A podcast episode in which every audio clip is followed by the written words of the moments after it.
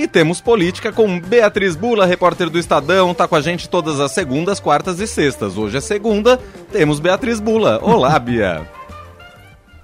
Olá, Leandro. Olá, Emanuel. E olá para os nossos ouvintes também. Tudo bem? Tudo, Tudo bem, Bia. Boa semana para você. Aliás, semana que tem uma viagem internacional importante do presidente Lula, vai aos Estados Unidos se encontrar com Joe Biden na quinta-feira. É, o que você pode dizer de expectativa em relação a este encontro, Bia?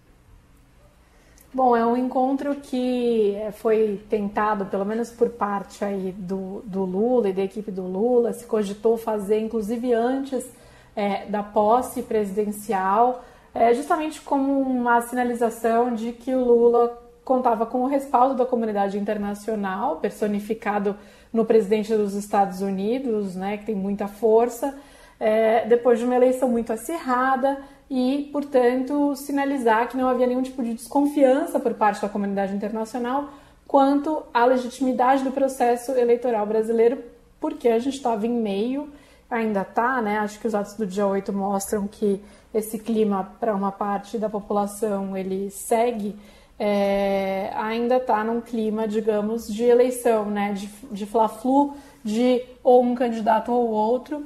Então, para sanar qualquer dúvida em torno é, da legitimidade de como a comunidade internacional respaldou o processo eleitoral, Lula cogitou ir até mesmo antes da posse, o que não aconteceu, e agora é, viaja aos Estados Unidos numa das suas primeiras viagens internacionais. Só foi antes para a Argentina, como tinha prometido, como é uma tradição aí que foi deixada de lado nos últimos anos, mas uma praxe na diplomacia brasileira fazer essa visita inicial para a Argentina e aí de lá Lula passou também na, é, no Uruguai e agora vai para os Estados Unidos antes de ir para a China, é, que deve fazer essa viagem em breve também.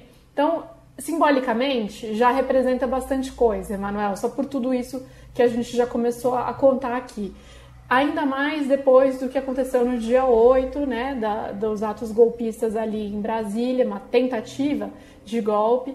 É, o Lula, claro, vai trazer, vai colocar essa pauta, a pauta dos movimentos de extrema direita vai estar na mesa, é, tanto do lado do Lula como do Biden, justamente porque essa é uma política, uma linha de política externa também do Biden, é, especialmente depois do ataque ao Capitólio é, no início de 2021. Então esse tema ele deve ser central nesse encontro, é, uma discussão aí sobre como é, fortalecer a democracia no hemisfério, é, então assim nas Américas, como fortalecer os países democráticos é, e tentar de alguma forma combater movimentos autoritários ou autocráticos. Essa é uma plataforma do Biden e Lula muito espertamente também deve usar isso neste encontro e aproveitar para discutir, inclusive, questão de regulamentação de redes, plataformas sociais, de redes sociais, é, no meio desse debate sobre disseminação de desinformação, etc.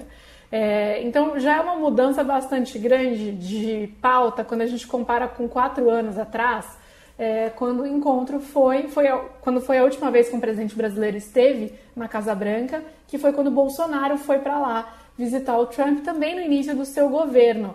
É, né, Manuel? Você vai lembrar, Sim. eu acho que o fim de tarde estava inclusive estreando naquela época, se eu, se eu não me engano. Verdade. Fizemos aniversário sábado, inclusive. Verdade, bem lembrado. Olha só, exato. Então eu lembro que foi uma das, primeiras, uma das nossas primeiras pautas aqui no fim de tarde, foi essa visita é, do Bolsonaro para o Trump.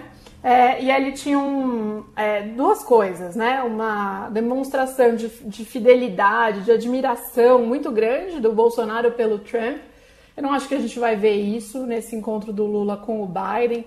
Lembrando, nem sempre a relação dos governos de esquerda, dos governos do PT, é, foi com os Estados Unidos foi uma relação, é, foi um passeio, né? Nem sempre foi tranquila. A gente teve alguns é, solavancos, obstáculos na relação Washington-Brasília, quando a gente está falando de governos de esquerda, né? Há uma certa desconfiança com relação ao posicionamento dos Estados Unidos. A política externa do Lula é uma política externa que quer valorizar um outro eixo que não necessariamente a relação Brasil-Estados Unidos, como era a política externa do Bolsonaro. Então, não acho que vai ser um encontro de trocas de, de admiração mútua, como a gente viu naquele momento. É, mas tende a ser um encontro né, é, ali muito se a gente pensar que a democracia vai estar no centro do debate, os dois têm um interesse comum, né? Se apresentarem como democratas ante ameaças autoritárias, tanto para o Biden como para o Lula, para os seus públicos internos e também para a comunidade internacional. Então, é, desse ponto de vi do outro ponto de vista de questões concretas que vão ser debatidas, se na visita é, do Bolsonaro uma das principais questões era a adesão, o apoio dos Estados Unidos à adesão do Brasil na OCDE, a entrada do Brasil na OCDE, e algumas outras pautas econômicas, é, isso deve dar lugar a outros temas que são prioritários para o governo Lula e que não é o caso da OCDE, por exemplo, é, e que é o caso da questão das mudanças climáticas. Também uma mudança é, com relação ao que acontece lá nos Estados Unidos. Mudanças climáticas, questão ambiental também é pauta prioritária para o Biden.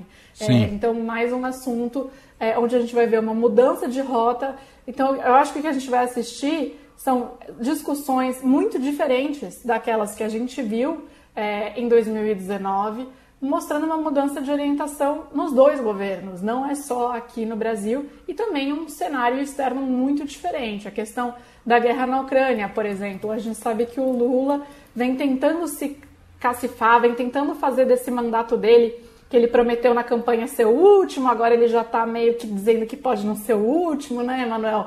Enfim, está meio voltando atrás aí nessa promessa, mas é, se for o último, a gente sabe que o Lula quer fazer desse último mandato não só um momento de protagonismo nacional, como internacional. É, e ele vai usar esse encontro com Biden também para isso, está falando de propor, ele já chegou a levantar isso em outros momentos, né?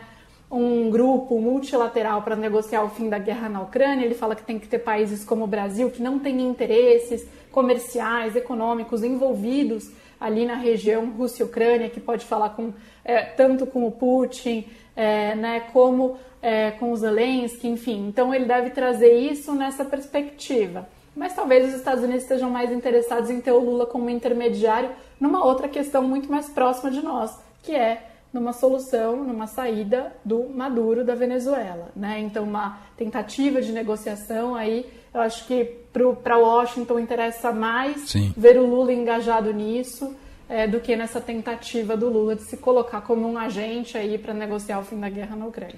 Ô Bia, não sei se você confirma, mas eu li que vão na comitiva do Lula Fernando Haddad, ministro da Fazenda, Marina Silva, ministra do Meio Ambiente, o chanceler, evidentemente, Mauro Vieira, e me chama a atenção positivamente a presença da Aniele Franco, é isso mesmo? Pois é, essa informação também que eu tive, acho que a Aniele Franco deve ir antes, segundo é, me consta, e não aí no avião com o Lula, mas, portanto, participaria dessa é, comitiva. É muito interessante mesmo pensar no que o, o Lula quer levar ali para dentro da Casa Branca. Então, claro, Haddad ministro da Fazenda, Marina, porque a pauta ambiental é uma pauta cara e a Marina ela tem é, tamanho, estatura própria né, na comunidade internacional, Sim. Emanuel, independente do Lula. Então, é, ela é reconhecida pela comunidade internacional como uma ativista. É, então, a presença dela é importante também ali. E aí chama mesmo a atenção a presença da Aniele Franco. Eu não sei se vai ter algum evento específico, porque essas reuniões bilaterais são sempre cercadas de vários eventos laterais também.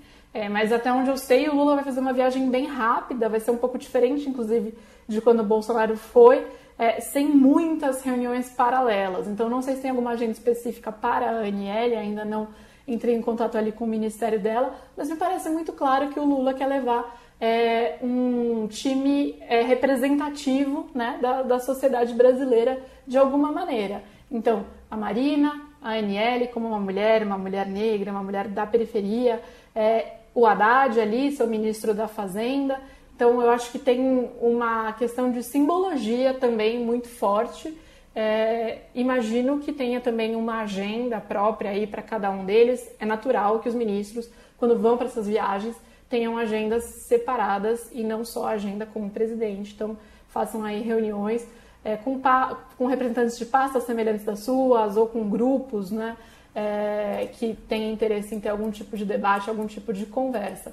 E o Lula deve se encontrar também, aliás, com Bernie Sanders, senador Bernie Sanders, um representante, é, representante maior expoente, talvez, da esquerda norte-americana, né? chegou a, a se lançar candidato na eleição de 2020, abriu mão da candidatura, entendendo que era o momento de derrotar o Donald Trump, na, na visão dele, e que para isso os democratas precisavam se unir, portanto, abriu mão em benefício da candidatura do Biden. Muito bem, seguiremos acompanhando. Viagem marcada para quinta-feira. Claro, teremos muitos bastidores daqui até lá e depois, evidentemente, com a própria viagem e tudo que for acordado e conversado lá nos Estados Unidos. E aí, Geraldo Alckmin assume a presidência do país e teremos um ex-presidente ao mesmo tempo lá também, um recém-ex-presidente, só que em outro pois é. estado, é. aí embaixo, na, em Orlando, uh, antes que ele vá para a Itália. Bia, boa semana para você. E a gente se fala na quarta-feira. Beijo. Beijo. Um beijo.